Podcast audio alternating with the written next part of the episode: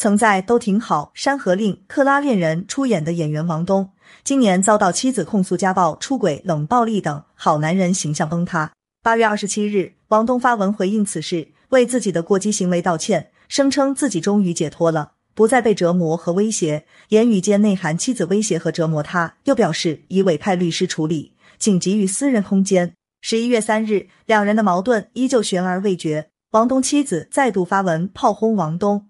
原谅我骂人了，真的绷不住，要我跑到哪里才可以脱离这毁人三观的家庭？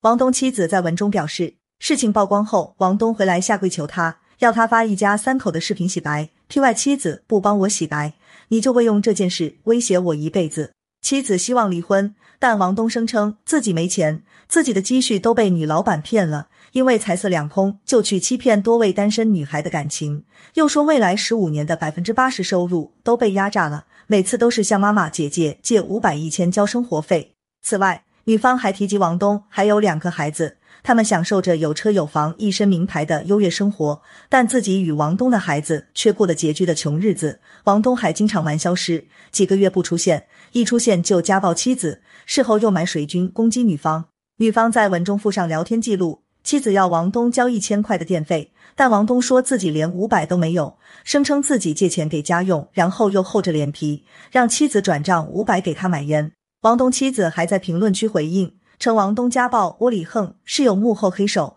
他的经济大权在别人手里。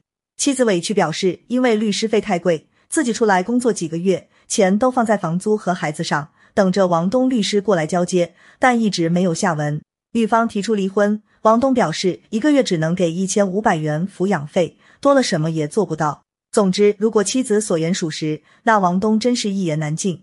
值得一提的是，妻子曾在八月十三日公开女儿与王东的照片，但将男方打码。